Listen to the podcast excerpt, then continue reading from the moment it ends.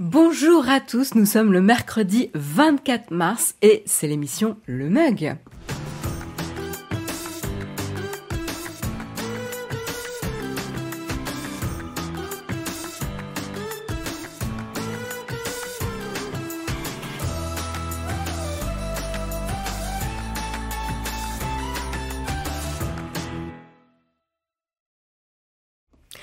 Bonjour, bonjour à tous, j'espère que vous avez la forme en ce mercredi matin. Je suis ravie euh, de vous retrouver et ça commence fort ce matin. Merci Monster Drap pour euh, ton abonnement euh, duré de deux mois. Un grand merci à toi.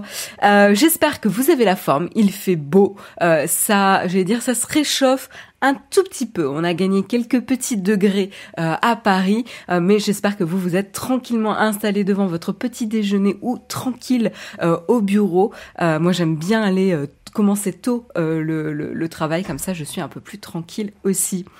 Salut, salut, salut Jerry Rice, salut Matthew Murdoch, salut Hippomony, salut La Boulange Bresse, salut Polo69Ma, salut Kensit, salut The Time Chronos, salut Neo9256, salut Deads1975, salut Shebayou, salut Bidibule, salut Kensil, vous êtes nombreux ce matin. Euh, salut Electribe45, salut Yves, salut Fissorem. Au moins il fait beau. Ouais. Moi tout va bien quand il fait beau. Là le grand ciel bleu, tout de suite ça me ça me met la pêche pour la journée. Euh, oui, au bureau, c'est bien quand c'est tôt. Bah voilà, on est d'accord, Cyril. Bon ben voilà, du coup, euh, de quoi va-t-on parler ce matin quand même? On va on va présenter et faire un, petit sommarion, j'en sais rien. Vous allez me dire ce que vous en pensez. On va revenir sur un petit quoi que potentiellement les utilisateurs Android ont eu hier. Vous allez me dire dans la chatroom si vous avez été concerné d'ailleurs. Ça sera intéressant. Je ferai un petit un petit sondage. Euh, ça sera le suspense en combien de secondes euh, Marion va va réussir à, à mettre en place un sondage sur Twitch. Euh, c'est le gag. Après, on parlera de l'annonce de Free hier qui euh, se lance sur le marché pro avec la formule Freebox Pro. On verra justement euh, qu'est-ce qu'il propose avec cette offre. Et puis, on parlera un petit peu de Facebook euh, puisque on vous avait mentionné qu'ils étaient en train de lorgner du côté de Clubhouse pour la feature de live audio. Eh ben, on en sait un peu plus et notamment à comment ils réfléchissent à la fonctionnalité et on aura même quelques petits screenshots d'une fonctionnalité en cours de développement, donc c'est pas euh, terminé, mais ça serait intéressant à partager. Et puis on parlera aussi évidemment, comme vous l'avez vu dans le titre de l'émission, de l'annonce de OnePlus avec son OnePlus 9 euh, et OnePlus 9 Pro euh, ou OnePlus 9 euh, pour les, les, anglophones. voilà. Et on parlera aussi, on prendra des nouvelles de la Switch, de la Switch avec des évolutions possibles dans les cartons de Nintendo et également pour les amateurs de la Switch, mais qui souhaitent regarder potentiellement à des alternatives. Eh ben, il y aurait des rumeurs comme quoi Qualcomm serait en train de travailler justement à euh, une alternative à la Switch avec le même principe, vous savez, des euh, commandes, des, des, pas des joysticks, mais des, espèces de manettes détachables sur les côtés. Donc c'est assez intéressant. Et puis on, on passera on fera une pause un peu sur la tech pure et puis on fera euh, une petite tartine sur sur notamment des news de l'industrie du cinéma et de leur tactique avec à l'horizon de la sortie de la crise sanitaire, attention, euh, je ne fais pas de promesses, on prend avec des pincettes, on a des signaux, et pas forcément en Europe, hein, euh, ou en France, encore moins en France, mais euh, de l'autre côté de l'Atlantique, on aurait peut-être des signaux sur une évolution et donc peut-être une réouverture de, certains cinémas. Et on va parler justement de comment les studios abordent la chose, ça sera assez intéressant, il y a, des différences et des points communs. On terminera avec une petite cerise sur le croissant, quand même. Il fait beau, faut se faire, faut se faire plaisir. Avec une série que je crois que je vous avais déjà mentionnée euh, aux alentours de avril 2020 euh, de mémoire, euh, qui est en fait une série britannique qui euh, joue avec les codes justement du confinement, mais de manière comique et on a besoin de rire, de sourire en cette période toujours assez intense pour pour le mental. Donc on, on en rigolera ensemble tout à l'heure. Voilà.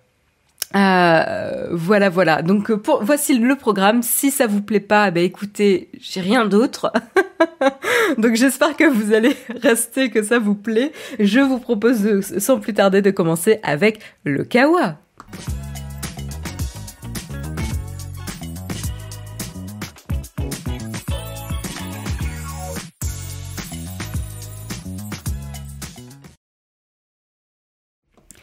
Et voilà, donc on commence avec les actus tech ce matin. Euh, Bidibule qui, me dit allez au revoir Marion. Ben écoute, bonne journée Bidibule. Et euh, sans rancune évidemment, c'est tout à fait possible que certains euh, jours l'intro et, et, le programme ne vous plaisent pas. Vous me quittez tous là, je vous vois rigoler dans la chatroom là, espèce de troll. Bon, alors je vous avais promis un petit poll. Eh ben, écoutez, on va essayer de le faire. Alors évidemment, j'ai pas du tout organisé mon bureau, le, enfin le bureau de Jérôme, pour pouvoir facilement faire un poll. Euh, gros boulet, hein. Euh, mais écoutez, voilà, on s'éclate. Euh, et donc, toujours ce clavier que j'apprécie particulièrement, avec 36 000 trucs. Voilà, donc là, j'arrive à faire ma petite commande poll. Et donc, vous allez me dire si... non, ça marche pas. L'interface de Twitch. Cryptique. Euh, alors, comment je vais vous poser la question euh, Est-ce... Ah. je, vous jure, ce clavier, c'est une horreur. Euh, en plus, il y a des couleurs tellement partout que j'arrive pas à me concentrer sur les lettres. Est-ce que vous, avez eu des apps Android qui crachaient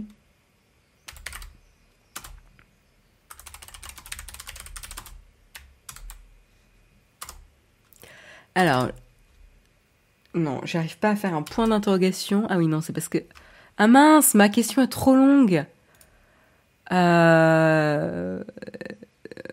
Ok, on va essayer... De... Euh... Ah Non, mais super Je vais pas m'en sortir. L'horreur de, limite de caractère dans le type d'épaule, quoi. Non, mais sérieux, Twitch, à un moment donné, il faut faire des efforts aussi, hein, dans vos features. Euh, est-ce que vous avez eu des crashs euh,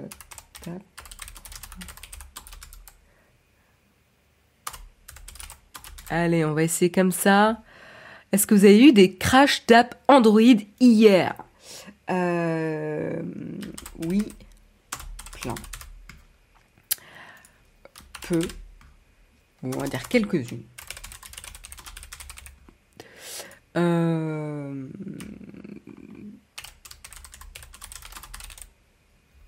Et voilà, trois petits choix. On limite à deux minutes. Allez, go. Vous allez me dire pour ceux qui donc euh, euh, le jeu, uniquement ceux qui avaient un, smartphone Android, vous pouvez répondre au poll. Est-ce que vous avez eu des crashs d'app Android hier, euh, hier ou cette semaine? J'avais pas trop la place pour la semaine. alors, on a eu oui plein quand même, quelques-unes et absolument pas pour la majorité, hein, 63%. 32 personnes n'ont rien vu. Alors, je sais pas si c'est dans ces 32 personnes ou 39, on a des utilisateurs iOS, donc évidemment, ils vont pas avoir les crashs. Euh, mais Team iPhone, on nous dit dans la chatroom, là, ça y est. Alors, le but, c'est pas de relancer hein, le, débat Team iPhone, Team Android, hein, mais...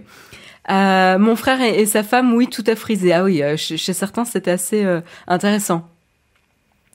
Euh, ça continue aujourd'hui. Mise à jour Android, ouais, exactement. Pas concerné, j'ai un iPhone, un iPad. Donc là, pour l'instant, on est à 17 personnes qui ont eu beaucoup, 18 avec beaucoup de crash, euh, enfin beaucoup d'apps qui crashaient, euh, 14 personnes avec quelques apps qui crashaient et la majorité 55, donc potentiellement des utilisateurs iPhone qui n'avaient pas de problème. Euh, il y en a qui nous disent heureusement j'avais les, deux OS. Euh, L'app s'ouvre et se referme, c'est ça. Je pense que Lucas, ça dépend. Tu vois, il y en a qui disent que ça crache, il y en a d'autres qui disent que ça frise. Euh, donc ça peut dépendre peut-être euh, des des intégrations. Qu'est-ce qui s'est passé? Eh ben Clément, tu poses, tu poses la bonne question. Qu'est-ce qui s'est passé? Eh ben on va en parler justement. Euh, alors euh, qu'est-ce qui s'est passé? Ben alors on a eu euh, pas mal de rapports sur les réseaux sociaux hein, hier sur des utilisateurs qui se plaignaient justement de nombreuses applications Android qui faisaient planter leur téléphone ou en tout cas qui crachaient sur leur téléphone Android ou même les, les tablettes.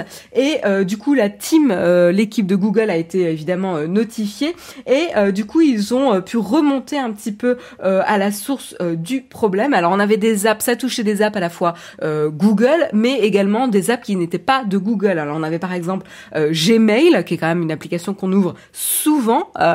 donc bon, c'est un peu problématique pour vérifier ses mails, de pas pouvoir y accéder. Mais voilà, Gmail par exemple planté, et on avait des apps comme Deezer, Amazon ou TikTok qui plantaient également. Alors tout simplement, euh, qu'est-ce qui se passe? Ça venait notamment euh, de euh, leur système de WebView. Alors c'est quoi les WebView? C'est ce qui c'est ce qui permet d'afficher des pages internet en en prévisualisation dans une app. Euh, donc en fait, ça vous permet de charger une, page web au lieu de charger une page d'une application native, euh, d'une app native. Alors je sais pas si j'explique ça très bien, mais j'explique ça moi avec mes mots. Euh, voilà, comme je travaille dans le domaine des applications mobiles, c'est vrai qu'on connaît, on est assez familier avec la notion d'afficher des pages web en WebView. Justement. Euh, et donc, a priori, ce serait ce système-là. Et donc, il y a énormément d'apps qui utilisent des WebView tout simplement pour charger des pages web. Donc, c'est vraiment pas euh, des apps qui savent pas. Euh, enfin, c'est pas une question de qualité d'app. C'est pas du tout lié euh, à ça. mais voilà, c'est une pratique très courante. et donc, du coup, Google a évidemment communiqué. Alors, évidemment heureusement, on va dire plutôt, à communiquer rapidement euh, un fixe. Donc ils ont fait une mise à jour et donc tout simplement, vous pouvez faire une mise à jour euh, sur votre téléphone ou tablette Android. Alors rendez-vous dans le Play Store hein, pour euh, fixer ça parce que j'ai vu que certains nous disaient que ça continue, les bugs continuent aujourd'hui. Donc si vous n'avez pas eu la mise à jour automatique, vous pouvez la forcer en vous rendant dans le Play Store, dans le magasin d'app euh, officiel, hein, et vous pouvez tout simplement euh, vérifier euh, la mise à jour Chrome du navigateur Chrome et également celle d'Android System WebView, W-E-B-V IE2W. Voilà, Android System WebView qui est euh, le petit coupable euh, dans l'histoire. Donc euh, vous pouvez mettre à jour à la fois Android System WebView et Chrome pour ceux qui ont encore le problème ce matin et tout devrait rentrer dans l'ordre. Pierre-Yves nous dit qu'il vérifie tout le temps les mages. Ouais, alors moi je vérifie pas tout le temps quand il y a un problème. C'est vrai que quand il y a un problème, vérifier qu'on a les dernières dernières mises à jour, ça peut aider. Euh, est-ce que ça dépend de la version d'Android? Je pense pas. Euh, à, part si tu une version d'Android qui est pas compatible avec les dernières mises à jour de Chrome et d'Android System WebView, mais a priori non. Parce que c'est pas lié à Android euh, lui-même, mais plutôt à des systèmes à mettre à jour. Ah mince, Emric nous dit qu'il a fait la mage à la mise à jour mais que rien n'a changé. Ah ben dans ça, ça veut dire peut-être que le problème vient euh, d'un autre euh, d'un autre coin pour toi, que c'est peut-être pas le principal bug qu'on a vu hier. Essaye peut-être de redémarrer aussi ton ton appareil. Euh, c'est toujours un peu bête, mais on a toujours ce quand on a un problème euh, avec euh, avec un équipement, le, premier réflexe c'est de redémarrer pour voir s'il est toujours là. Euh, des fois, on a des machines un peu capricieuses et, et le fait de rebooter, ça permet de remettre un peu à zéro. Voilà. Euh, merci, merci Sorcier 062, j'aime beaucoup ton pseudo, euh, pour ton abonnement. Un grand merci également à Nicolas euh, WF pour son abonnement et également à Chuckman81 pour son abonnement pour une durée de 5 mois. On a eu 5 mois, 6 mois, dis donc, des fidèles là, 3 mois. merci, un grand merci à vous de nous soutenir. voilà, voilà. Alors j'ai un petit peu vos commentaires. Ils ont été longs à réagir. Si long que ça, c'est marrant parce que j'ai l'impression que le problème a été remonté principalement hier. En tout cas, alors à moins que je me suis trompée dans l'article. Hein. Euh, si c'est ça, on est le 24 et c'était hier. Euh, et en fait, ça a été remonté aux alentours de minuit côté euh, SF. et donc après, ils ont ils ont réagi. après, c'est vrai que il y, a peut-être des gens qui sont qui font des veilles, des veilles. Environ 24 heures, on nous dit. Euh, à Fly. Mais peut-être que 24 heures, parce que ça a été peut-être euh, euh, vu euh, côté Europe et avec le décalage horaire, le temps qu'il y ait des équipes des équipes qui soient sur les ponts. Peut-être que ça a mis un peu plus de temps. Mais 24 heures, c'est pas non plus dramatique. Le problème, c'est que sur un bug aussi majeur que ça, notamment des applications qui sont très souvent ouvertes comme Gmail et qui impactent plusieurs apps, puisque c'est, lié au système euh, même, euh, ben du coup le, le, problème est flagrant, on va dire, et du coup euh, on a évidemment plus envie que ça soit fixé rapidement.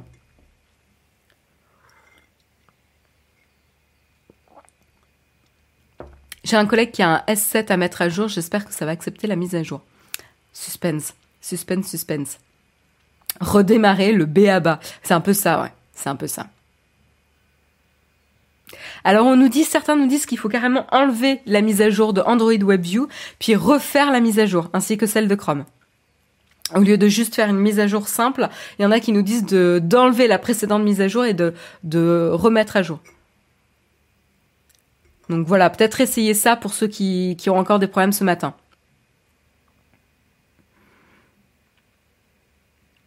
Ils ont surtout pas forcé la mise à jour partout. Oui, mais ça c'est normal. Euh, une chip en effet, c'est ce que tu dis, c'est tout à fait normal. On fait un déploiement progressif, hein, de toute façon, parce que pour pas faire tomber aussi les, les serveurs euh, en termes de, de, de, chargement. Puis surtout, euh, tout simplement, il y en a qui n'ont pas vu le problème. Donc en fait, déployer une mise à jour automatique, ça sera pas un problème non plus.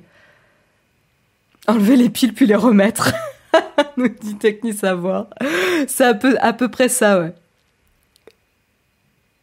Ouais, une chip masquée, ouais, tu nous dis, euh, certains c'était l'app Amazon Gmail, certains c'était la barre de recherche Google intégrée, tout à fait. Euh, certains avaient des smartphones complètement inutilisables. C'est un peu le problème, c'est que quand le bug est aussi flagrant, c'est difficile de, voilà, de, de passer inaperçu. Ils l'ont dit dans leur com, ils devaient s'assurer de vérifier toute l'étendue du problème, pas juste ce qu'ils avaient identifié, ce qu'avait identifié Internet. Oui, tout à fait il euh, y avait un peu d'études à faire pour bosser propre. Oui, Oleg, t'as complètement raison. Hein. Euh, euh, c'est vrai que des fois on se dit bah je comprends pas pourquoi ils ont pas fixé. tout le monde a, a soulevé problème sur Internet. en fait, faut revoir aussi quelles ont été les, les, mises à jour, qu'est-ce qui a été poussé en, en prod. Excusez-moi, j'utilise un peu du terme technique, mais mais c'est en gros c'est ça. Est-ce qu'il n'y a pas eu une mise à jour d'une autre équipe qui a impacté l'autre équipe, etc. surtout à l'échelle de Google où c'est quand même assez une grosse organisation et qui font beaucoup de déploiement, euh, je suppose, euh, en parallèle, euh, pour remonter sur le, la bonne origine du problème et pas créer d'effet de bord avec d'autres nouveaux bugs, il faut quand même aussi prendre le temps de faire bien les choses, quoi. Et du coup, Jérôme, il en profite pour partager un lien affilié vers les iPhones. oh, le troll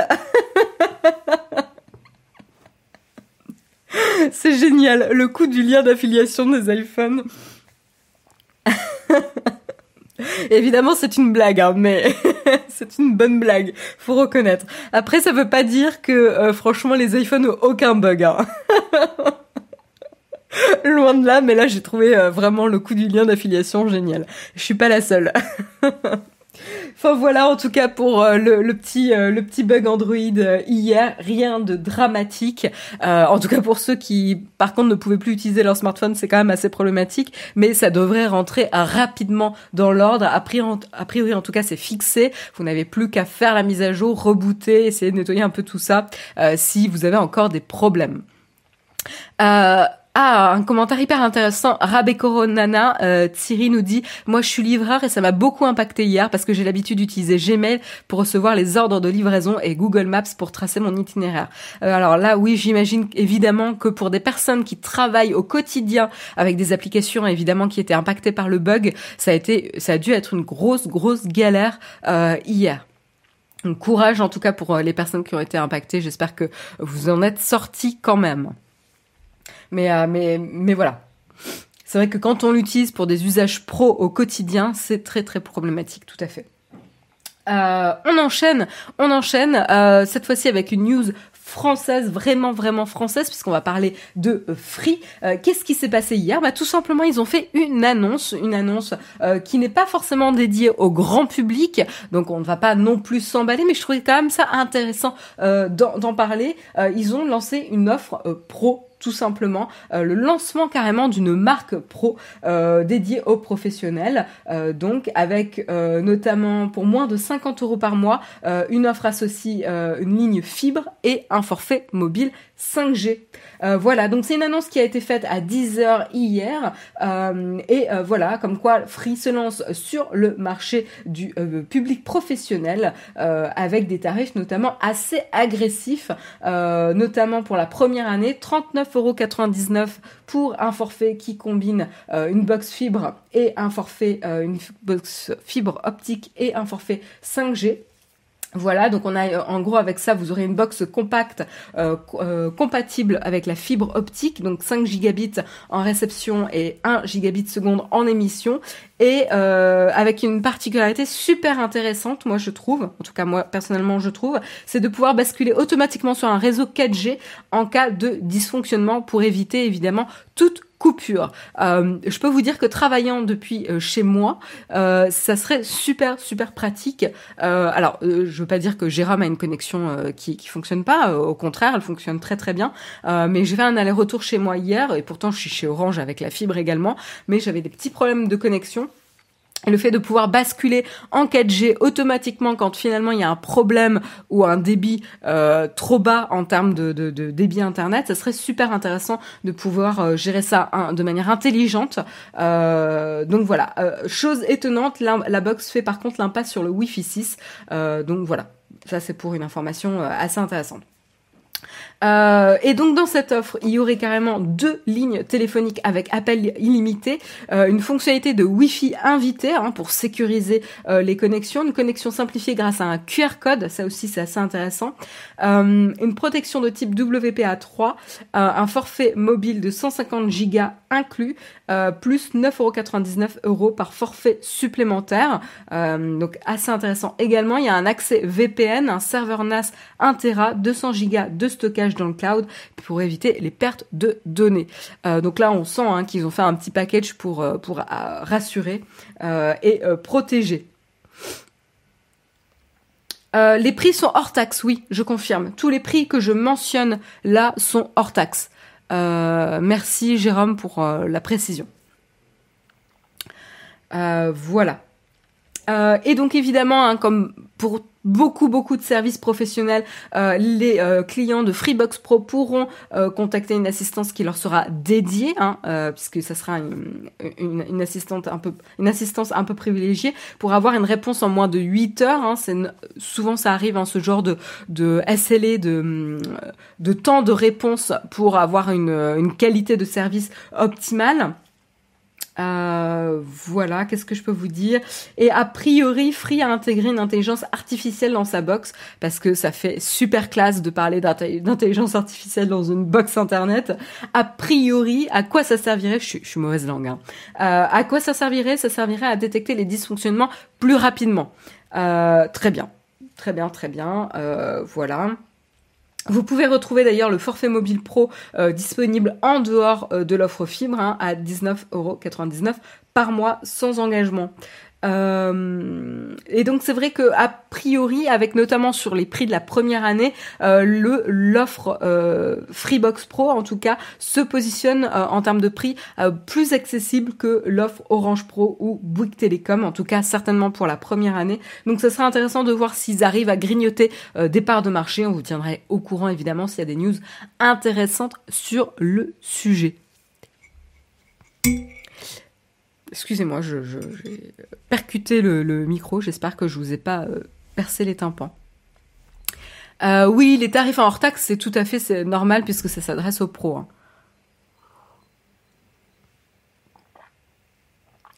Fou, la réponse en moins de 8 heures, avez-vous redémarré votre Freebox?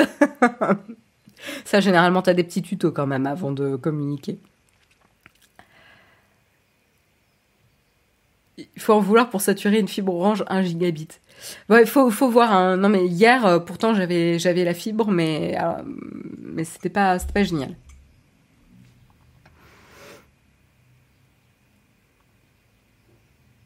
Chez SFR, ils s'engageaient à réparer en 8 heures et on a eu un souci au boulot qui a duré une semaine. Une semaine, c'est énorme.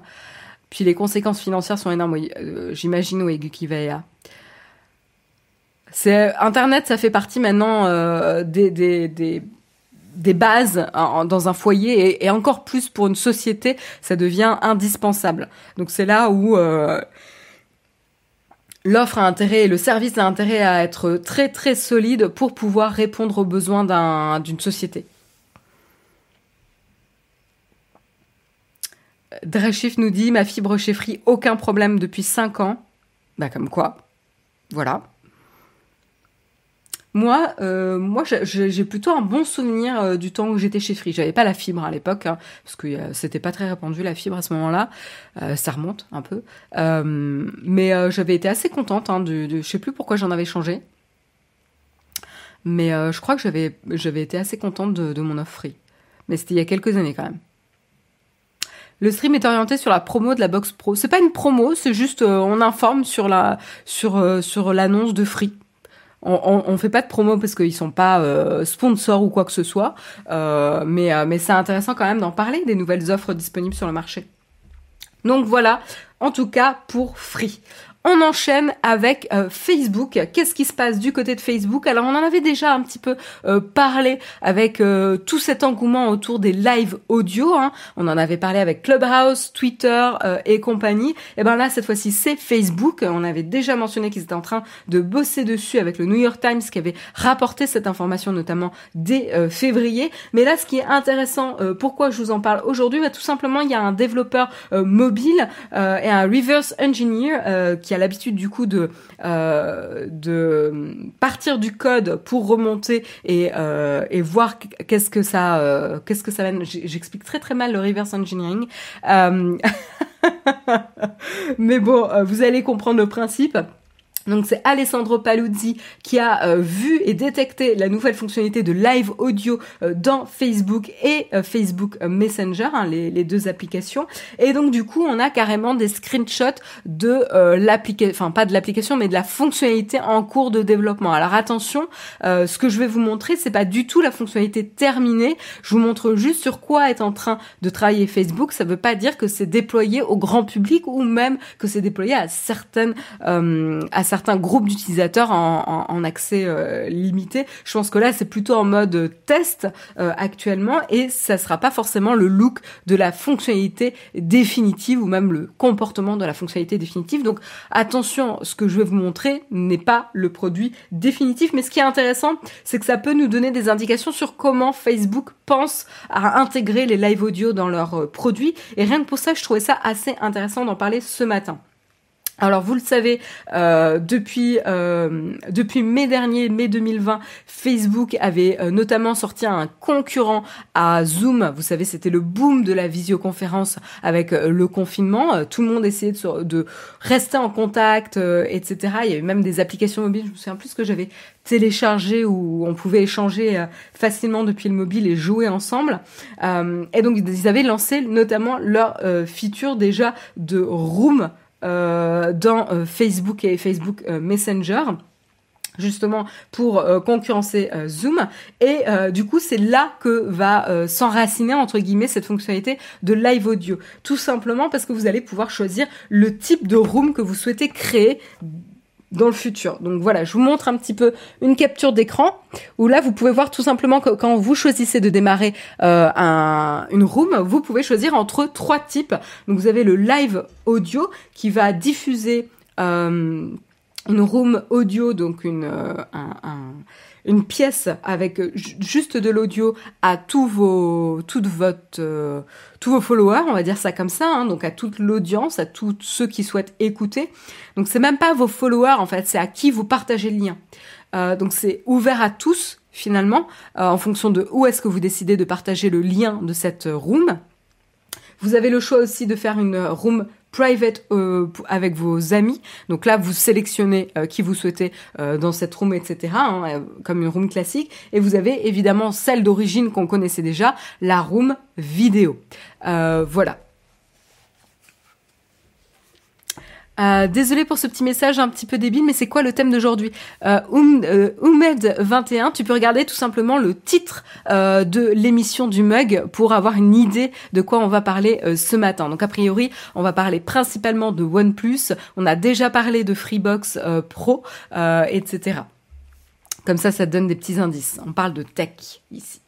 Euh, voilà, donc là, euh, intéressant. Donc vous pouvez euh, aujourd'hui déjà démarrer une room, donc comme je vous le disais depuis Messenger ou Facebook. Donc depuis les deux, vous pouvez du coup choisir le type de room que vous souhaitez, soit un live audio qui sera diffusé à qui vous le souhaitez, soit une room audio privée ou une room vidéo privée, comme on a historiquement. Alors là où je trouve peut-être un petit peu où il y a le risque peut-être d'une confusion, c'est que la notion privé-public euh, voilà, jusqu'à aujourd'hui, les rooms étaient uniquement privés.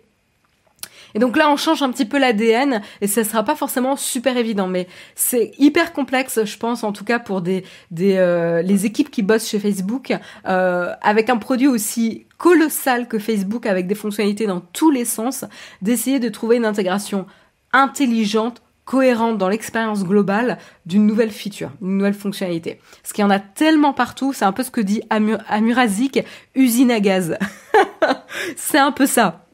Moi, c'est le sentiment que j'ai euh, de Facebook. Il y en a partout, dans tous les sens. Euh, voilà. Donc euh, moi ça me fatigue quoi. J'ouvre la Facebook, je suis fatiguée. il y en a, il y en a, euh, ça clignote, euh, machin. Il y a des, le, menu c'est une horreur. Euh, il y a, il y a 20, 20 items dans le menu. Enfin bref, c'est complexe comme expérience. Maintenant, à voir. Je serais déjà curieuse, j'aimerais bien être une petite souris pour voir un petit peu les chiffres sur l'usage de la fonctionnalité Room, pour voir si c'est utilisé ou pas. Je, je dis pas ça en, essayant d'être moqueuse, en me disant ça doit pas être utilisé. Au contraire, je serais juste intéressée de savoir quel est, euh, quel est le taux d'adoption et, euh, euh, du coup, est-ce que ça fait sens de continuer de travailler là-dessus ou pas? Euh, Voilà, a priori oui, puisqu'ils souhaitent investir sur euh, l'audio, mais mais je trouve ça intéressant. En tout cas, on, on sent bien l'aspect un peu schizophrénique des équipes de Facebook, parce que lors du premier confinement, ils ont sauté sur les rooms vidéo pour s'aligner avec Zoom. Maintenant qu'il y a un gros boom des audios, de l'audio, des live audio, parce qu'on a une fatigue liée à la visioconférence Maintenant, Facebook s'oriente vers le live audio, donc c'est assez intéressant et, et honnêtement, même euh, euh, vous voyez de mon côté, quand on a travaillé sur comment on pouvait soutenir les gens lors du confinement lié à la crise sanitaire du Covid-19, euh, on a on a fait pas mal de ce genre de pivot euh, pour essayer de rapidement délivrer de l'aide, de l'accompagnement à nos membres, etc. Et c'est pas toujours facile aussi pour les équipes de s'adapter au gré des changements et de l'instabilité du climat actuel, voilà, de, de la crise. Mais, euh, mais là, c'est assez intéressant. Et on sent hein, que Mark Zuckerberg est à fond euh, sur les live audio, puisque vous le savez, on en avait parlé, il me semble, qu'il avait déjà fait des apparitions sur euh, Clubhouse, hein, justement pour participer à des live audio. Notamment, le dernier, c'était la semaine dernière avec l'éditeur Josh Constin de TechCrunch, justement pour discuter pour, sur le potentiel audio dans les plateformes social. Donc ça, c'est assez, assez intéressant. Euh, et justement, il disait euh, que l'avantage avec l'audio, c'est qu'on n'a pas besoin de se préparer, on n'a pas besoin de vérifier si euh, on est présentable, si une bonne, on a une bonne tête, un bon, un bon éclairage. Un gros problème, et je sais que même Nortech avait fait une vidéo sur le sujet, c'est comment être présentable en visioconférence, avoir un, éclairage basique, etc., et pas être à contre-jour. Voilà. bah en fait, c'est quand même pas forcément évident, pas forcément à la portée de tout le monde. tout le monde a pas le réflexe ou le temps d'investir en choisissant bien le bon cadre et donc en fait, c'est vrai que l'audio simplifie grandement cet aspect-là, puisqu'on n'a pas besoin de se soucier euh, de la vidéo. Et puis aussi, du coup, euh, on peut faire des choses en parallèle, c'est-à-dire qu'on n'est pas coincé devant son écran, on peut euh, bouger avec son mobile, euh, faire autre chose en même temps, etc. Puisqu'en fait, on écoute. C'est comme la notion de podcast comparé à une vidéo. C'est vidéo, on est 100% dédié audio, enfin, à écouter et à regarder. Donc, on a deux sens de prix à écouter et à regarder un contenu, alors qu'avec un podcast ou un live audio, on a un sens d'occuper, c'est évidemment l'écoute. Donc c'est ça aussi qui est assez euh, intéressant. Après, il y a des avantages et des inconvénients euh, au live audio. Moi, la première chose à laquelle je pense, c'est qu'on sait qu'aujourd'hui, 85% des, des contenus et vidéos qui sont présents sur les réseaux sociaux sont consommés en mute, c'est-à-dire sans son. Euh, et c'est pour ça qu'on a le boom des sous-titres, des sous-titres automatiques, etc. Et donc je me dis, ok, l'audio fonctionne lors du confinement parce que finalement on est beaucoup à bosser de chez soi. Euh, mais moi, par exemple, ça me viendrait pas à l'esprit durant ma journée de travail de lancer un live audio. Parce qu'en fait, ça va me déconcentrer. Tout simplement. Je m'autorise que du, de la musique, en fait. et même des fois de la musique sans parole. Enfin, de la musique vraiment... je lis un petit peu vos commentaires. Ah oui, désolé pour les anglicismes, je, bosse en anglais, donc c'est possible euh, que je fasse des anglicismes.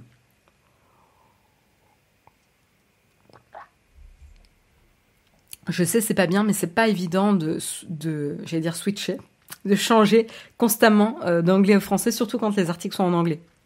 Aussi, ça aide pas. S'il y a moyen de copier le concept, Zuck ne sera pas le dernier à le faire. Hibou, oui, mais en même temps, euh, il serait aussi idiot de rester à regarder tous les autres produits euh, itérer sur euh, justement les nouvelles manières d'échanger sur les réseaux sociaux. Enfin, vous préfériez qu'une société elle croise les bras comme ça et qu'elle fasse rien du tout en attendant de se faire gagnoter des parts de marché? Euh, donc je dis pas que copier c'est la solution. Euh, je pense qu'il y a aussi voir un petit peu les tendances et les nouveaux usages qui émergent et adapter, faire évoluer le produit en fonction aussi. Euh, voilà, même si des fois on peut rigoler de, cette sensation qu'on a l'impression qu'ils sont constamment en train de se copier les uns les autres. C'est quoi le problème à être en visio? Perso, j'ai acheté un fond vert pour régaler mes collègues à chaque apparition. Euh, Hibou, en fait, le problème avec la visio, c'est que déjà tu te vois euh, et en fait, euh, potentiellement les gens peuvent tout le temps te voir. T'as pas cette notion qu'en meeting, tu sais où les gens regardent, donc il y a des fois tu sais qu'on te regarde pas et du coup t'as pas cette attention constante. Alors qu'en visio, tu sais pas trop et donc ça te donne une pression, ça fait une fatigue mentale sur la visio conférence. Il y a plein d'articles sur le sujet, c'est assez intéressant. Voilà, voilà. Là, je t'écoute et de temps en temps, je regarde l'écran. J'aime bien pouvoir choisir moi-même. Alors, Frécofou, c'est vrai que, euh, voilà, pour les formats comme le mug, euh, comme la, vidéo est pas intéressante, parce qu'on s'en fout de ma gueule, à part quand je vous montre des, des, images euh, à l'écran, c'est vrai qu'on est plus sur de, de, la radio, voilà, là sur des lives où, où en fait je fais du, du face caméra, c'est pas hyper intéressant, la production est pas super, voilà, même si on fait un peu attention quand même à la à comment on est filmé, comment on est éclairé avec l'habillage sonore etc. Euh, c'est pas le but premier du mug.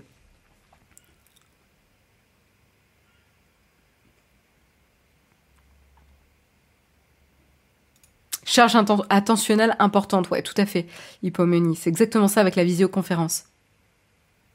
Marion cherche des excuses pour ne plus être présentable. Ah bah écoutez, on va pouvoir parler de ça euh, lors de la cerise sur le croissant. Mais c'est un peu ça, ouais, c'est un peu ça. C'est pour un peu expliquer pourquoi je suis de plus en plus défraîchie au fur et à mesure des confinements. je pense un peu comme tout le monde d'ailleurs. Voilà en tout cas. Euh, donc je vous ai montré le premier euh, screenshot, mais je vais quand même vous montrer un petit peu plus. Euh, donc là, vous pouvez voir, je sais pas si vous allez bien voir, mais vous pouvez voir un, écran où vous voyez une liste d'utilisateurs. Alors c'est que des photos de Mark Zuckerberg parce qu'en fait c'est un screenshot qui a été, enfin un mock-up une maquette, excusez-moi, une maquette qui a été reproduite. Euh, et c'est pour ça que vous voyez que les profils de Mark Zuckerberg. Et en fait, tout simplement, vous pouvez inviter des personnes à écouter votre live audio euh, public en partageant le lien. Donc, vous pouvez le partager euh, partout hein, où vous souhaitez, que ce soit sur Facebook, Messenger, Instagram, Twitter, par message privé, etc. En fait, c'est un lien qui donne accès à la room audio. Donc là, il n'y a pas de, de limite. et ensuite, voilà, vous pouvez voir à quoi ça ressemble. Donc ça ressemble beaucoup à Clubhouse hein, pour ceux qui ont qui se sont aventurés un petit peu sur Clubhouse. Je suis désolée hein, pour la mise au point, c'est pas c'est pas génial, mais au moins ça vous donne quand même une idée de à quoi ça peut ressembler. Euh, vous avez donc les speakers qui sont euh, mis en avant au-dessus et en dessous vous avez euh, les listeners, les personnes qui écoutent le live audio. voilà en tout cas pour pour ça. Euh, et lorsque vous verrez du coup un lien qui a été partagé euh, notamment sur Facebook, etc., vous pouvez voir le titre du live, euh, le nombre de, personnes qui parlent, de speakers, le nombre de personnes qui écoutent. Et vous pourrez également le partager, etc. voilà. Est-ce que je peux vous montrer un peu plus? Non, mais je vous ai tout montré. Hein. De toute façon, pour les curieux, vous pouvez retrouver évidemment tous les articles du mug dans euh, le Flipboard Nowtech. Je, désolée pour le, la petite pause, j'ai réalisé que j'avais rien mis dans, dans préparation le mug, qui est le flipboard privé de l'équipe. J'ai oublié de faire mes devoirs ce matin. Mais bon, c'est pas très grave. Euh, voilà en tout cas pour Facebook. On n'a pas de date euh, encore sur quand est-ce qu'on aurait une sortie partielle. voilà. donc pour l'instant, on n'a pas encore d'informations.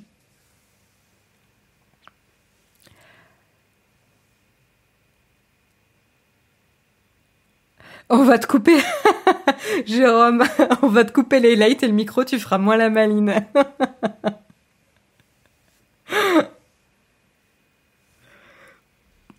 Faut au moins laisser le micro. Merci Samuel. Merci.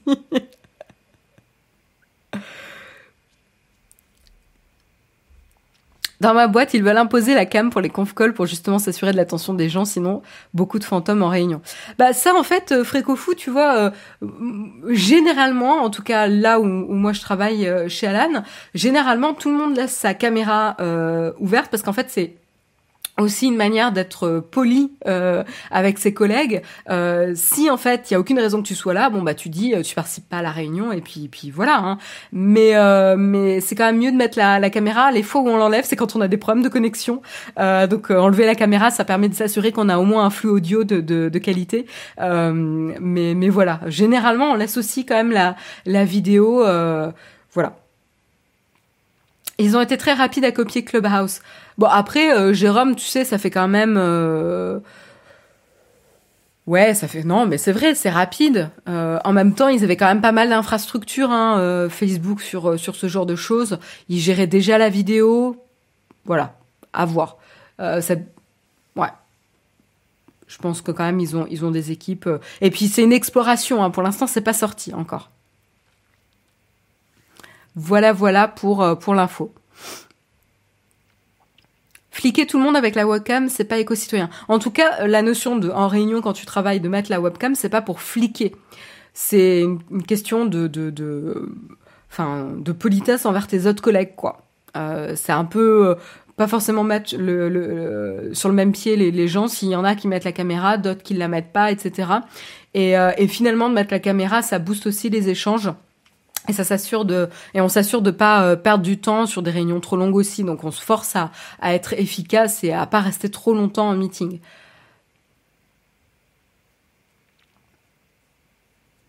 Si t'as des fantômes en réunion, le problème c'est pas les gens, mais peut-être la réunion.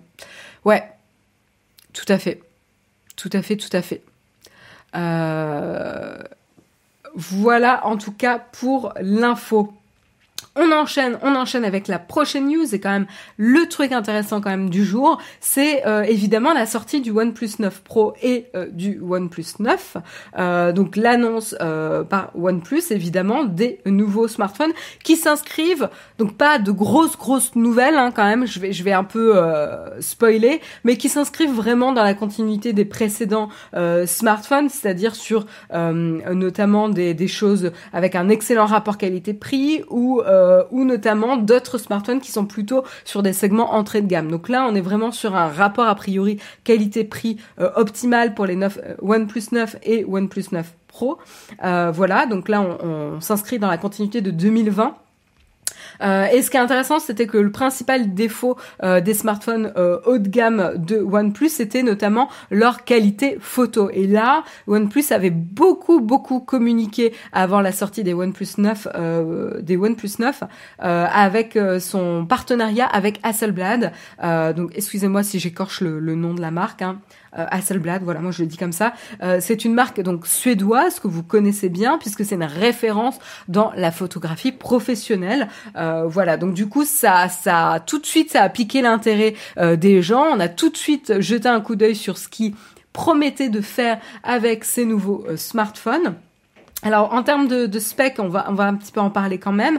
Le OnePlus 9 Pro est disponible à partir de 919 Il est proposé en 8 Go de RAM, 128 Go de euh, stockage, en trois coloris, Morning Mist, je ne sais pas du tout ce que ça veut dire en termes de couleur Morning Mist, Pine Green, donc a priori c'est une sorte de vert foncé, euh, Stellar Black, noir.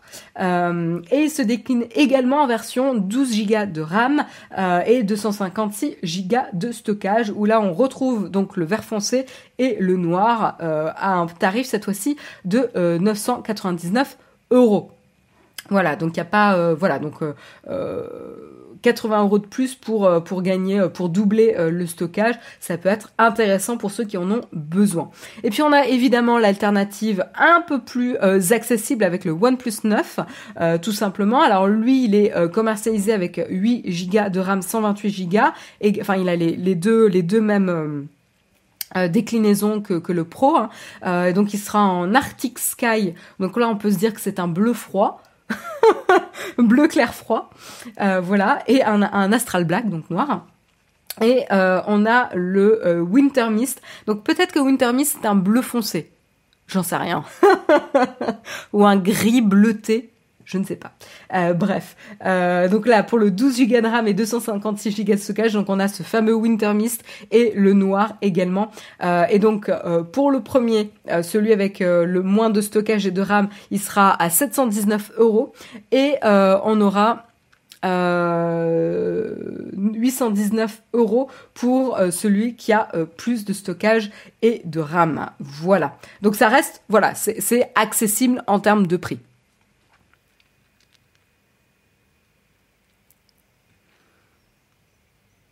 Doubler le stockage et augmenter la RAM. Oui, tout à fait. C'est pas ce que j'ai dit? Bah merci en tout cas si, si euh, j'ai fait une petite erreur. Euh, comment inventer des couleurs pour les rendre plus sexy? Oui, alors après c'est pas nouveau euh, le, fait de donner des petites couleurs, des petits noms aux, couleurs, parce qu'en fait, enfin même si vous regardez les, je vais dire les je sais pas s'ils avaient des noms, je sais qu'il y a des codes, mais chaque année il y a toujours une couleur de l'année et elle a toujours un petit nom. Donc en fait, c'est pas nouveau et c'est vrai que d'un point de vue marketing, c'est quand même plus sympa d'avoir des noms euh, un peu plus vendeurs que euh, Cacadois ou ou autre. Euh, on continue, on continue. Donc au niveau du design, euh, ceux qui sont habitués du coup des designs des OnePlus euh, vont pas être dépaysés parce qu'on est vraiment vraiment sur le même euh, le même format, le même design. Euh, donc on a un châssis en aluminium, un recouvert d'un verre brillant ou mat en fonction des finitions. C'est certifié IP68. Voilà pour soi. On, on, va retrouver aussi sur le OnePlus 9 je sais pas si c'est sur les deux ou si c'est uniquement le OnePlus 9 Pro. Je crois que c'est le OnePlus 9 Pro. Euh, une nano SIM, un emplacement nano SIM et on retrouve euh, l'USB-C. Euh, donc voilà. le petit changement par rapport à la précédente génération, c'est qu'il est quand même beaucoup plus fin. Donc ça, c'est quand même bien, c'est assez pratique. 700 euros, c'est accessible. Pour les composants, a priori, c'est un bon rapport qualité-prix pour ce que ça embarque au niveau de la puce, etc. Euh, en tout cas, c'est plus accessible que les autres modèles dont j'ai parlé, le tutoriel. Après, euh, à chacun euh, de placer ses notions d'accessible en termes de prix. Mais quand on regarde avec les leaders sur le marché, oui. on nous dit c'est neigeux ou couleur neige. Intéressant.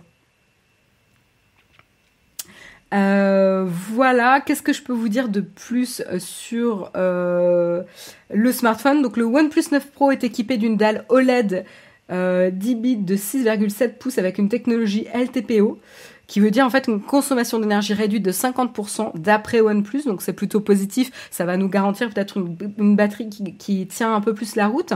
Ça va pouvoir afficher des contenus en QHD+, avec une fréquence de rafraîchissement, de 120 Hz euh, adaptative et une fréquence de réponse tactile de 360, 360 Hz. Voilà. Est-ce qu'on peut le connecter à un PC euh, bah, s'il y a une prise USB-C, oui. Pourquoi on pourrait pas le connecter à un PC Je rate un petit peu le, le, le, but de ta question, je pense, euh, Gigotier. N'hésite pas à me... Car au final, aujourd'hui, un portable offre assez de puissance pour tout faire avec le cloud gaming et computing. Bah oui, mais si t'as un PC, euh, tu vas pas le faire sur un mobile, non? Je suis pas, désolée. Euh, mes neurones ne connectent pas ce matin. Euh, l'accessibilité s'évalue au rapport qualité-prix, oui, tout à fait. Euh, tout à fait d'accord. Et, euh, et voilà. Et donc quand même, on va en venir. Donc au niveau de la puce, justement, le OnePlus 9 Pro embarque donc le Snapdragon 888 qui, d'après euh, les différents smartphones qui étaient équipés de, cette puce-là, voilà, donne des, performances pas mal, enfin assez impressionnantes. Donc donc voilà, à voir. Et puis on en vient, donc il est aussi équipé d'Oxygen OS qui est euh, une des bonnes euh, surcouches euh, d'Android. Donc ça, c'est voilà, les habitués seront contents. on a une version 11, pas de grosses grosses nouveautés là-dessus, mais mais l'expérience est plutôt positive hein, de toute façon avec cette surcouche. Mais on en vient donc au cœur un peu de, de l'annonce de OnePlus 9 puisque c'était le partenariat avec Hasselblad. Euh, encore une fois, je m'excuse hein, si j'écorche le nom de la marque. Euh, et donc c'était intéressant parce que vraiment OnePlus avait été un peu lourd, euh, enfin insistant sur le partenariat, etc., etc., avec ce fabricant d'appareils suédois qui est vraiment réputé. Hein, spécifiquement auprès des, photographes professionnels. Donc on, on attendait vraiment OnePlus euh, au tournant. Et en fait, ce qui se passe, c'est que quand on, se retrouve euh, avec les OnePlus 9, bah, on réalise que finalement euh, l'appareil photo n'intègre aucune optique du suédois. En fait, le partenariat n'est pas du tout sur, sur de l'optique. En fait, c'est juste un traitement numérique de l'image et l'intégration d'un mode Hasselblad Pro à la place du traditionnel mode pro des OnePlus. Euh, voilà, donc euh, bon bah pour ceux qui aiment le traitement euh, la patte visuelle d'Hasselblad, bah vous pourrez avoir justement euh, des photos qui auront un look un peu plus naturel avec un, traitement d'Hasselblad. et puis après, il y aura donc le fameux mode pro qui est inspiré des, appareils du fabricant suédois, avec même le même son de déclenchement. Donc pour les pour les aficionados, je peux comprendre que c'est Mais donc dans ce mode pro, voilà, vous pourrez ajuster euh, tous les paramètres de prise de vue, de l'exposition à l'ouverture en passant par la balance des blancs, etc. Donc pour ceux qui sont intéressés par ce mode de contrôle euh, plus poussé, plus fin euh, sur le smartphone, ça peut vous plaire, mais on passe à côté de finalement l'expertise Hasselblad en termes d'optique. Donc c'est vrai que en tout cas, euh, de mon côté, je suis, je déçue, quoi. Euh, ça, ça m'intéresse pas. Ça fait un peu un effet de pétard mouillé euh, sur ce sur ce partenariat. voilà. Oui, la partie photo est toujours en décalage avec Samsung et iPhone. Eh ben, ça reste le cas euh, by Shop 971. En effet, ça reste le cas avec ces nouveaux OnePlus 9 qui, malgré le partenariat avec Hasselblad, c'est plus de la communication que une vraie montée en puissance côté photo. Voilà. Bon, moi, on est, euh, on est fixé sur, euh, sur le sujet, quoi. Euh, voilà, voilà. Peut-être que la prochaine fois, il faudrait qu'il clarifie un petit peu plus la portée du, du partenariat pour pas de faire de fausses, attentes et, et, du coup décevoir ensuite quand on voit un peu les modalités du partenariat. À voir. On enchaîne, on enchaîne et cette fois-ci on s'oriente du côté de Nintendo avec la Switch. On va prendre un petit peu des nouvelles. Alors pourquoi je, voulais vous en parler? Tout simplement parce que euh, il y a des rumeurs. D'après Bloomberg, la prochaine console hybride de Nintendo pourrait gérer la 4K grâce au DLSS de Nvidia. Alors, euh, ça serait la prochaine génération de Switch ou potentiellement une Switch Pro. Euh, donc, je ne sais pas si c'est prochaine génération ou une nouvelle gamme de Switch. Euh, mais en tout cas, qu'est-ce que c'est le DLSS Tout simplement, c'est le Deep Learning Super Sampling. Bah oui, tout simplement. et en fait, c'est un algorithme qui est développé en fait à l'origine par Nvidia depuis 2018 et qui permet finalement de produire une image 4K ou même supérieure en termes de résolution à partir d'un signal de moins bonne qualité. Donc ça c'est super intéressant, ça permet d'extrapoler euh, un petit peu les, informations qu'on a de l'image pour l'enrichir avec plus d'informations pour qu'elle s'affiche bien sur des plus grands écrans notamment. Euh, et donc du coup pour euh, que ça fonctionne, euh, l'algorithme a été nourri par des réseaux neuraux capables de deviner en quelque sorte les détails à ajouter pour obtenir une image de meilleure qualité. Donc une image en 1080p générée par la console pourrait donc passer à la moulinette DLSS du coup et s'afficher en très haute résolution, donc sur une télé par exemple. donc ça c'est assez intéressant si vous branchez votre, euh, votre console votre euh, console ouais, portable euh, Switch sur un écran, vous allez pouvoir profiter d'une image de bonne qualité, de grande qualité sur la télé au lieu de profiter des pixels en fait. Donc euh, il y a un vrai avantage à ça. Et donc du coup, dans le cas de la Switch Pro, ce qui est intéressant, c'est que ça permettrait de rattraper son retard technique entre guillemets par rapport aux consoles de salon. Sauf qu'en fait, la Switch, c'est pas une console de salon, mais il y a un usage euh, console chez soi, y a un usage console en mobilité. Et donc ça pourrait lui permettre d'être un peu plus flexible en termes d'usage. Moi, je serais assez curieuse de voir combien de personnes branchent leur euh, Switch sur une télé. J'en ai aucune idée et du coup ça m'intéresserait en termes d'usage aussi sur euh, au quotidien. Est-ce que vous avez tendance à plus jouer quand même dans votre canapé en la tenant dans vos dans vos mains ou finalement à, à plus regarder l'écran de télé en la branchant? Une nouvelle Switch, les joueurs de Nintendo, elle est super attendue. Ben voilà, du coup, on, en parle un petit peu. Euh, et du coup, euh, ça permettrait aussi aux développeurs et développeuses de continuer à développer des jeux pour la Switch euh, première du nom, tout en rajoutant un bout de code qui permettra euh, d'adapter et d'améliorer le rendu graphique pour la Switch Pro. Donc, on n'aura pas de problème de compatibilité avec tous les nouveaux jeux qui vont sortir pour la Switch Pro probablement. Ils seront également compatibles Switch. Donc ça, c'est un vrai avantage et une bonne stratégie du côté de, Nintendo. Par contre, est-ce que dans l'autre sens ça fonctionne? Est-ce que c'est-à-dire que les, euh, les euh, anciens jeux euh, Switch pourront bénéficier justement de la DLSS Eh ben a priori non, parce qu'ils n'ont pas ce fameux bout de code qui permet d'extrapoler et d'enrichir le signal de l'image sur grand écran. Donc là, pour tous les anciens jeux, ils ne pourront pas bénéficier de cette technologie. à savoir que évidemment, cette technologie est vraiment utile uniquement lorsque vous utilisez la Switch dans un contexte sur un écran plus grand. Euh, il est évidemment logique que sur, si vous êtes en, format mobilité, donc sur le format console portable, la qualité de l'image va continuer à s'afficher en 720p pour éviter de consommer trop de batterie inutilement dans ce cas-là. Voilà en tout cas pour euh, l'information. Elle est toujours derrière la télé pour ma part. Euh, c'est intéressant un off-web. Moi, 90% en mode télé, Yann. Ah, ok. Ça va permettre euh, une potentielle baisse de prix de la Switch. Potentiellement, ouais, faire c'est une bonne remarque, tout à fait. Seb nous dit euh, en branché, certains jeux sont plus fluides, euh, notamment Browser Fury est en mode mieux en mode écran que portable. Hyper intéressant. Pro is the new plus cher. C'est un peu ça. C'est juste un bout de code, pourquoi ne pas faire une mise à jour? Bah, En fait, le problème, c'est que les jeux sont sortis, ils sont déjà commercialisés. C'est pas, euh, pas une mise à jour à déployer. On n'est pas sur du Android. C'est pas la Switch qui doit avoir la mise à jour, c'est les jeux en, en eux-mêmes qui doivent contenir ce bout de code. Donc c'est là le problème, en fait.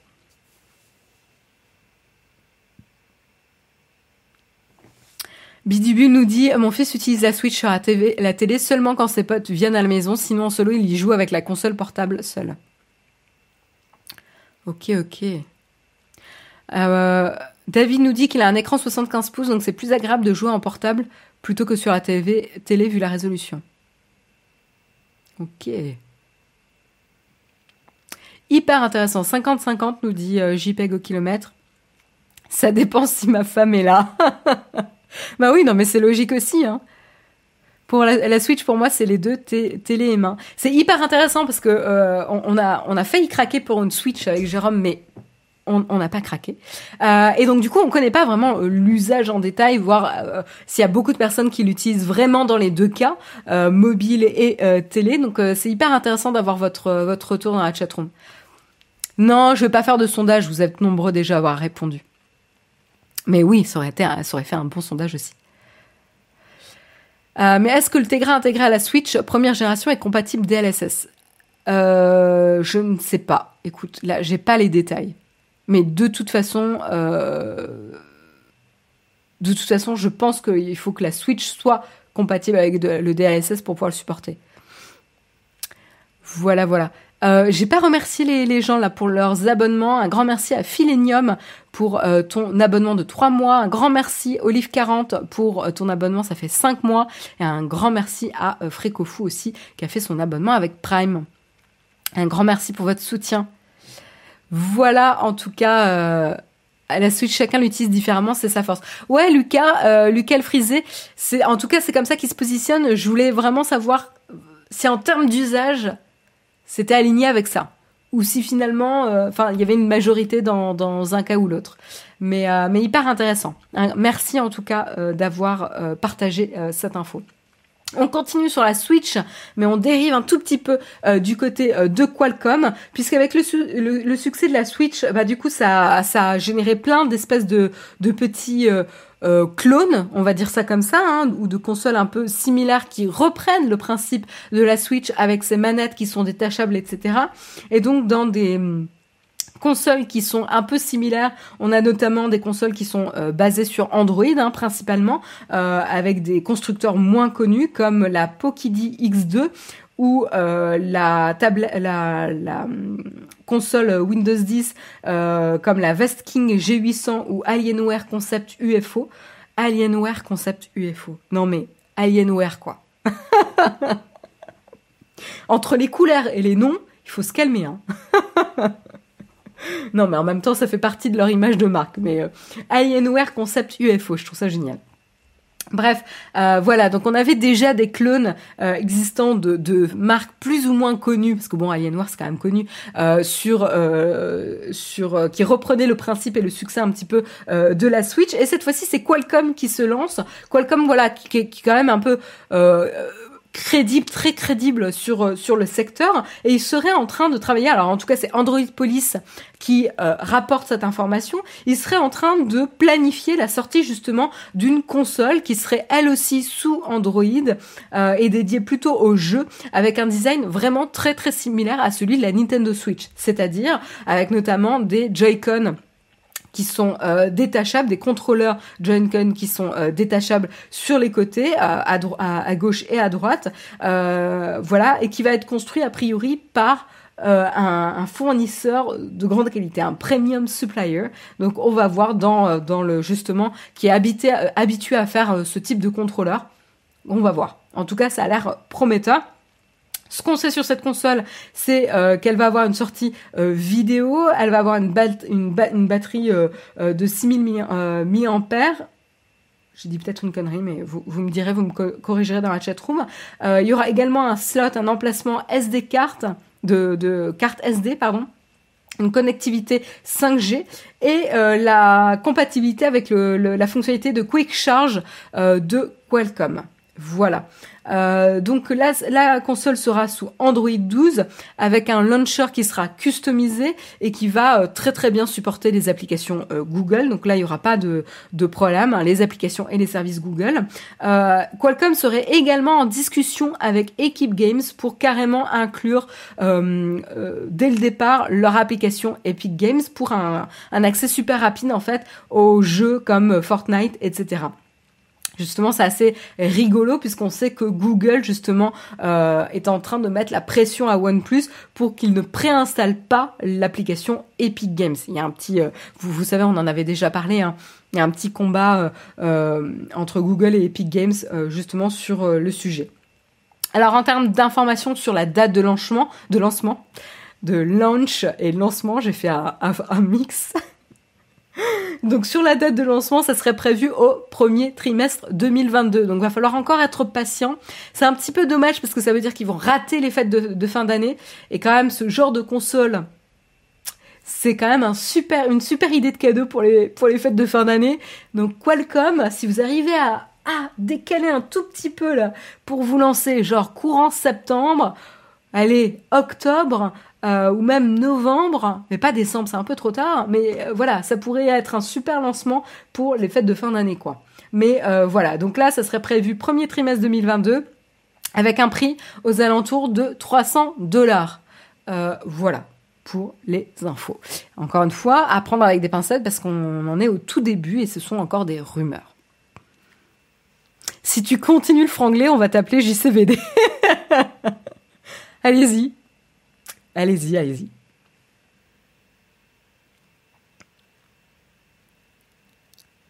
Ce qu'il y a de drôle avec la Switch, c'est Joy-Con de gauche qui finit par faire sa vie tout seul. Ah oui, carrément. Le lancement d'une console coûte un milliard. Est-ce que Qualcomm a les moyens? Bah euh, ouais, ils ont d'autres en plus secteurs euh, qui, leur permettent peut-être de faire de la recherche et développement sur d'autres produits. Hein. Je connais pas en détail les finances de Qualcomm, donc je pourrais pas te répondre en détail. La Switch actuelle se vend toujours très bien, ils ne sont pas pressés. Oui et non, euh, c'est pas parce que, enfin, choisir le bon moment de lancer un produit, c'est quand même intéressant. Ça va finir comme la Ouya. Je sais pas si vous vous rappelez de la Ouya euh, et se planter ce genre de, console Android. On verra.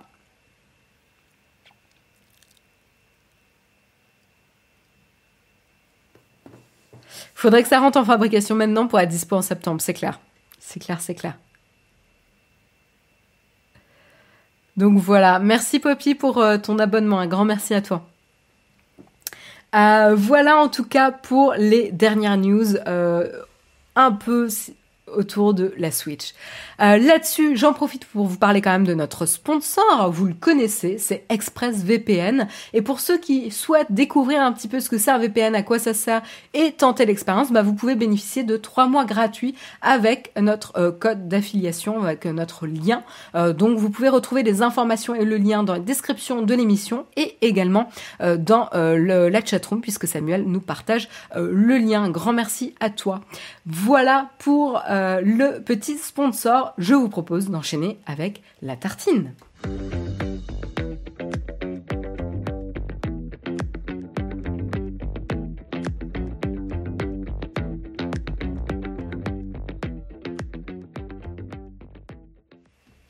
Et voilà, c'est la tartine et je voulais euh, revenir un petit peu quand même sur euh, qu'est-ce qui se passe du côté euh, d'Hollywood et des studios de production, puisque vous savez que c'est assez tendu et compliqué justement dans ce climat de crise sanitaire. Et on a quelques petites informations du côté de Disney et enfin de Disney et de Warner Bros. Donc on va en parler. Je vais pas non plus m'étendre dessus, mais je trouvais ça quand même intéressant de voir un petit peu les stratégies et comment ça s'organise. Alors tout simplement, euh, Disney a dans les bacs euh, pas mal de films hein, qui sont en train euh, d'arriver. On a évidemment Black Widow qui qu'on entend depuis belle lurette, mais qui n'a toujours pas pointé le bout de son nez, mais qui devrait ne plus trop tarder. On a aussi Cruella parce que Disney a dit que c'était intéressant de faire une origin story sur Cruella. On va voir euh, avec Emma Stone. Euh, en tout cas, elle a l'air. Euh, j'ai vu le, le, trailer. Ça a l'air. elle a l'air de bien jouer Cruella. mais mais qu'est-ce qui se passe du coup du côté de Disney? Eh ben, on a des dates qui vont changer. Et donc on, sait que Black Widow va être repoussé de.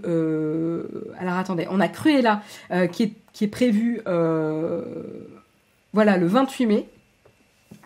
28 euh, mai et on a euh, donc Black Widow qui euh, a été décalé du 9 juillet au 7 mai et du coup ça fait que on a aussi Shang-Chi and the Legend of the Ten, Rings, qui est un autre film qui était prévu, qui était prévu à l'origine en juillet, qui est du coup décalé en septembre 3 pour que Disney n'ait pas forcément tous ces films qui arrivent en même temps. Du coup, la conclusion, c'est que Cruella et Black Widow seront sortis euh, en même temps en cinéma, en salle et sur la plateforme euh, Disney +. Et ils vont euh, utiliser la même technique qu'ils avaient fait notamment sur...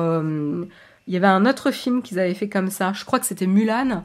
Euh, je suis plus sûre, où ils avaient lancé justement le Premium Access avec 30 dollars pour pouvoir euh, accéder en avant-première directement sur euh, la plateforme de vidéo sur demande au film. Et donc là, ce sera la même logique pour Black Widow. Vous pourrez payer 30 dollars pour accéder au film en avant-première. Alors là, je dis, vous pourrez accéder. Attention, aujourd'hui, je crois qu'on n'a pas eu de système de premier access en France. Donc c'est quelque chose qui est mis en place aux États-Unis. Je ne sais pas si c'est mis en place en France ou si ce sera prêt en France pour ça. Donc ne vous réjouissez pas pour ceux qui pensaient l'avoir en accès en avant-première. Et du coup, ça veut dire par contre que Shang-Chi and the Legend of the Ten Rings sera uniquement en théâtre, en cinéma euh, classique en termes de sortie. Voilà. Mais ce qui est intéressant, c'est euh, un peu la question qu'on peut euh, se poser, c'est est-ce que Disney va continuer à avoir une stratégie mixte sortie cinéma et plateforme Disney Plus avec ce premier, premier access ou finalement est-ce qu'ils vont revenir à des sorties traditionnelles euh, cinéma. Parce qu'a priori, euh, a priori, ils sortent Cruella euh, et Black Widow uniquement sur Disney+, hein, pas en cinéma. Je corrige ce que, j'ai dit. uniquement le dernier, voilà, qui est repoussé à septembre et attendu uniquement au cinéma. Donc du coup, voilà, on n'a pas encore trop d'informations, mais ça serait intéressant de voir si les studios finalement reviennent excuse-moi micro, reviennent à une stratégie classique de sortie en salle euh, exclusive avant de la disponibilité sur les plateformes de, de vidéos sur demande ou pas. En France, c'est soit premier access ou cinéma aux US, c'est les deux. Ou cinéma aux US, c'est les deux. Bah écoute, justement là, j'étais pas sûre euh, de ça, lag 81 290.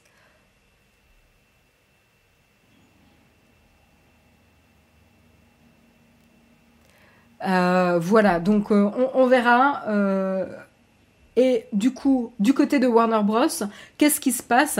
On sent en tout cas que Warner Bros essaye de euh, négocier, et en tout cas les chaînes de cinéma aussi préparent leur retour, euh, parce qu'ils ont bien compris qu'ils sont en danger, puisqu'en fait les studios ont dû s'adapter lors de la pandémie et proposer des alternatives pour donner accès au contenu. Euh, et, donc du coup... Euh, Excusez-moi, je lis les commentaires en même temps et du coup je suis, un peu distraite. Euh, et donc du coup les chaînes de cinéma ont un petit peu peur de ça sera pas un retour à la normale et finalement euh, on n'aura pas autant de temps en fenêtre exclusive en sortie cinéma. Ils vont chercher à sortir le plus rapidement sur les euh, plateformes de d'accès vidéo sur demande, etc. Et en fait c'est ce qui se passe puisqu'on peut le voir même avec Warner Bros. Alors Warner Bros qui en 2020 et 2021 avait sorti euh, des films euh, majeurs sur les plateformes de streaming, notamment Wonder Woman 1984 que franchement vous n'avez pas besoin de regarder. C'est un des pires films de tous les temps que j'ai regardé. Franchement. c'est un navet. C'est un navet dans tous les sens du terme. Euh, c'est mon avis personnel, évidemment. Si vous avez aimé, vous avez le droit d'aimer. Mais moi, j'ai pensé que c'était un navet. Et je crois que je suis pas la seule. Hein. Je crois qu'à l'unanimité, ça n'a pas eu des très très bonnes critiques. Mais c'est vraiment, euh, c'était étonnant de, de, niveau de navet, quoi. Euh, bref, même pas divertissant. Enfin, bref. Euh, il y avait également Godzilla versus Kong, on avait Mortal Kombat, on a The Suicide Squad, on a Dune qui est encore attendu, The Matrix 4 qui sont sortis du coup sur le service de streaming HBO Max euh, et qui sont sortis euh, en cinéma euh, également sur les 30 premiers jours où ils sont sortis. Donc ils ont été sortis en simultané sur le service de streaming et au, cinéma. donc là c'est intéressant. Donc du coup ils ont terminé ce partenariat avec HBO Max et cette initiative. Et donc ils ont signé un accord avec la chaîne de cinéma euh, Regal euh, qui est euh, en fait les, les, propriétaires de Cineworld qui, qui est la seconde plus grosse chaîne de cinéma au monde euh, et du coup, euh, ces cinémas vont réouvrir courant avril, et donc ils vont commencer à euh, passer justement les films de Warner Bros en exclusivité. Alors, ce qui est intéressant, c'est que par contre, l'exclusivité sera sur une période beaucoup plus courte qu'à l'origine, puisque la période d'origine était 90 jours, et là, ça va passer à 45 jours d'exclusivité en cinéma. Donc, on voit quand même que mine de rien, il y a un changement qui s'amorce entre la dynamique des cinémas et euh, des studios et des plateformes de vidéo sur demande. Donc à voir un petit peu, je pense qu'on n'est pas encore sur quelque chose de très très stable, mais euh, ça sera intéressant de voir dans les mois et les années à venir l'évolution de la stratégie de sortie euh, des studios. Je parle beaucoup avec les mains ce matin, voilà. En même temps, j'occupe l'espace.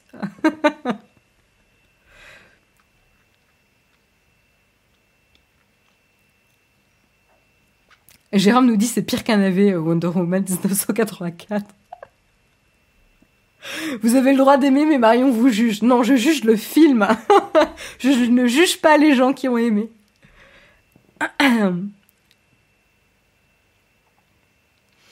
À l'échelle du navet, mon sommet se situe au niveau de The Fan. Alors, je l'ai pas vu celui-là. The Doorman avec genre, on est en concours de navet là dans la chatroom. On voit que c'est pas mal, hein, le top navet euh, de Naotech, de le mug. Euh, dans, les, dans les navets d'essai, euh, on peut aussi mettre Batman versus Superman, Suicide Squad, Justice League, Birds of Prey. ok, il y en a qui se déchaînent là. Hein. Stop le troll, les films d'essai sont corrects, faut pas abuser. je, suis assez d'accord avec Sir Newt quand même. Super, euh, euh, j'allais dire Superwoman, Wonder Woman 1984, c'est juste pour moi, c'était vraiment, euh, voilà. Mais bon.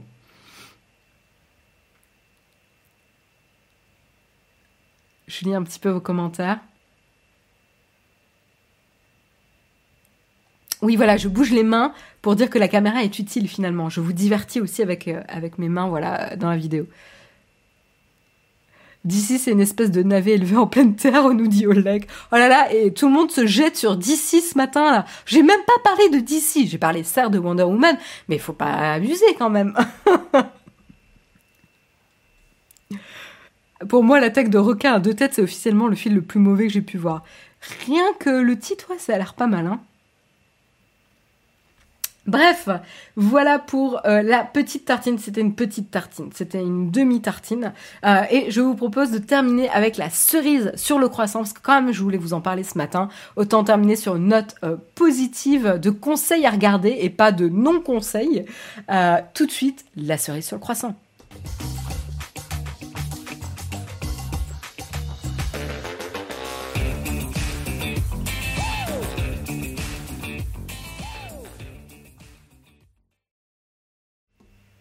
Et voilà, on termine l'émission avec une petite recommandation.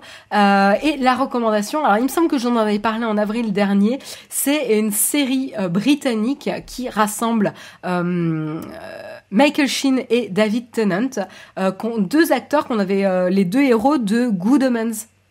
Voilà une autre série dont je vous avais déjà parlé euh, d'ailleurs euh, dans Le Mug, euh, voilà Good Omens de Neil Gaiman notamment, et, et donc on retrouve ces deux acteurs qui sont vraiment un duo assez assez délicieux hein. dans Good Omens l'alchimie entre les deux acteurs était vraiment faisait vraiment le sel et le succès de la série. Et ben là on les retrouve sous une forme assez différente, pas sous forme d'anges et de démons, puisque c'était leur rôle euh, dans la série Good Omens, mais plutôt comme deux acteurs confinés lors de la crise sanitaire. Euh, et voilà, et donc ça, euh, c'est assez rigolo comme concept. Donc qu'est-ce qui se passe vraiment du face caméra. On les retrouve chacun chez eux, euh, donc dans leur intérieur. Euh, ils filment, voilà, l'un dans la cuisine, l'autre dans le salon. Euh, donc on voit un petit peu leur intérieur, on, aperçoit certains enfants, on, rencontre aussi les partenaires.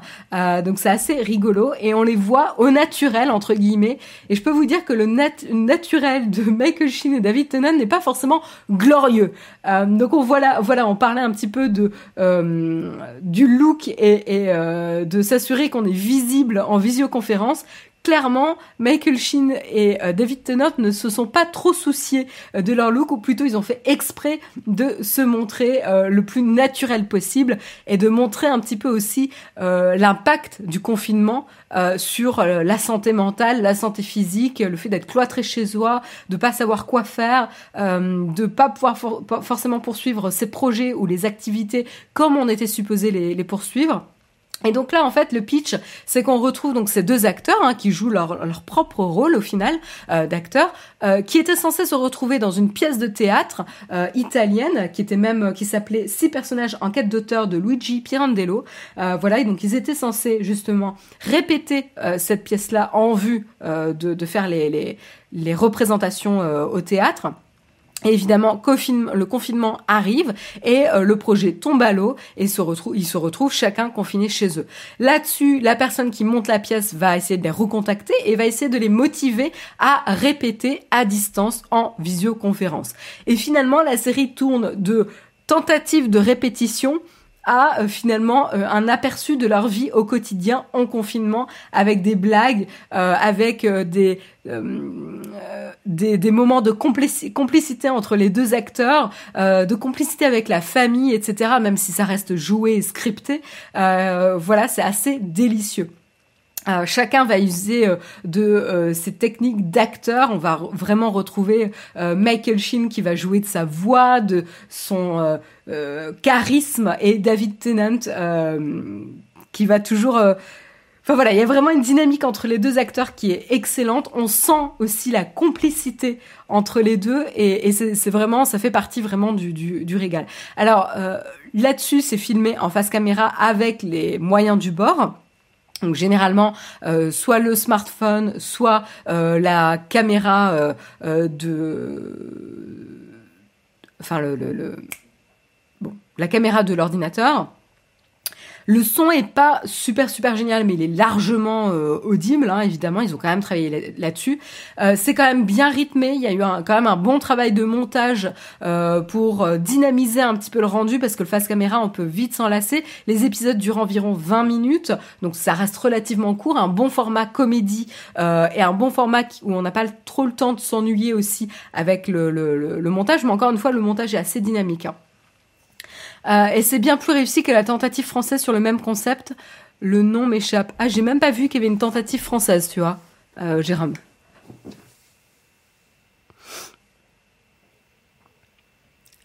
Euh, mais, mais voilà en tout cas pour, pour Stage. Donc je vais vous montrer un petit peu leur look, parce que quand même ça vaut le détour.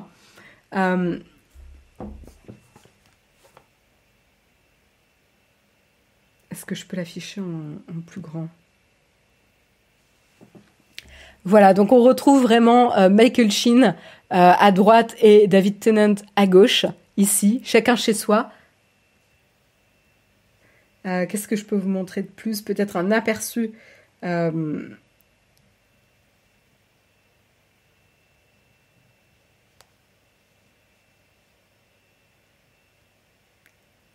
je vous agrandis l'image mais voilà, on, se retrouve vraiment avec des looks euh, euh, d'ours des bois ou de, de fous. Euh, voilà, vous pouvez voir un petit peu dans la capture où ils sont vraiment naturels et du coup c'est assez délicieux quoi.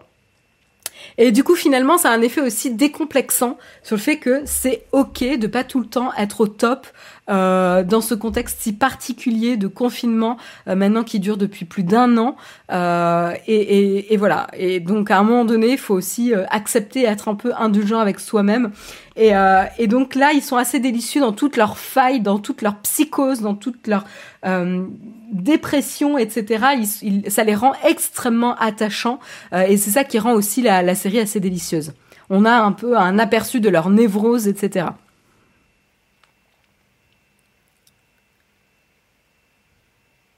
On dirait Albert. À chaque fois que tu montes l'iPad à la caméra, ça me fait penser aux gens qui photocopient leur écran pour faire un screenshot.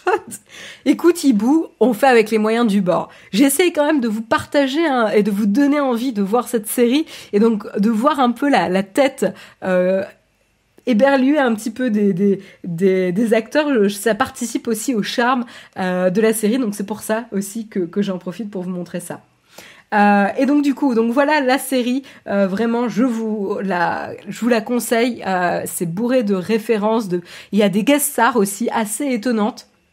On en a vu un là, un, acteur euh, hollywoodien euh, connu. J'étais assez assez surprise. Je ne savais pas qu'il était présent. Ah ouais, je viens de me spoiler aussi d'autres d'autres guest stars, mais c'est pas grave. Et donc la série a eu tellement de succès que euh, en octobre dernier, ils ont carrément euh, annoncé qu'une deuxième saison était euh, commandée. donc il n'y a pas énormément hein, d'épisodes. Il y a sept épisodes a priori et c'est deux saisons. Attendez, je vais vérifier. J'ai un petit doute. Je vous vais vérifier en, live. Et pourquoi je vous en parle euh, bah, Tout simplement, il y a six épisodes dans la saison 1. Ah, mais il y a la saison 2 qui est déjà disponible aussi. Euh, et huit épisodes dans la saison 2. Ok, donc la saison 2 euh, est, est, est, déjà disponible et je vous en parle justement parce que euh, j'avais essayé de la regarder sur le site de la BBC mais en fait c'était pas disponible euh, parce qu'ils détectaient que j'étais pas basée en Grande-Bretagne et donc du coup là ça y est la série est disponible sur Canal+. Euh, donc pour ceux qui ont accès à Canal+, vous pouvez profiter de la série Staged. Euh, donc voilà avec ces épisodes de 20 minutes qui vous donnent le sourire et qui vous décomplexent, qui vous font un peu lâcher la pression actuelle. Donc sur Canal Plus série, en effet, euh, c'est bien. Donc allez-y pour ceux qui, qui, ont accès à Canal Plus, euh, vous allez un peu vous, régaler. Tant qu'on est confiné, ils peuvent faire des saisons, ouais.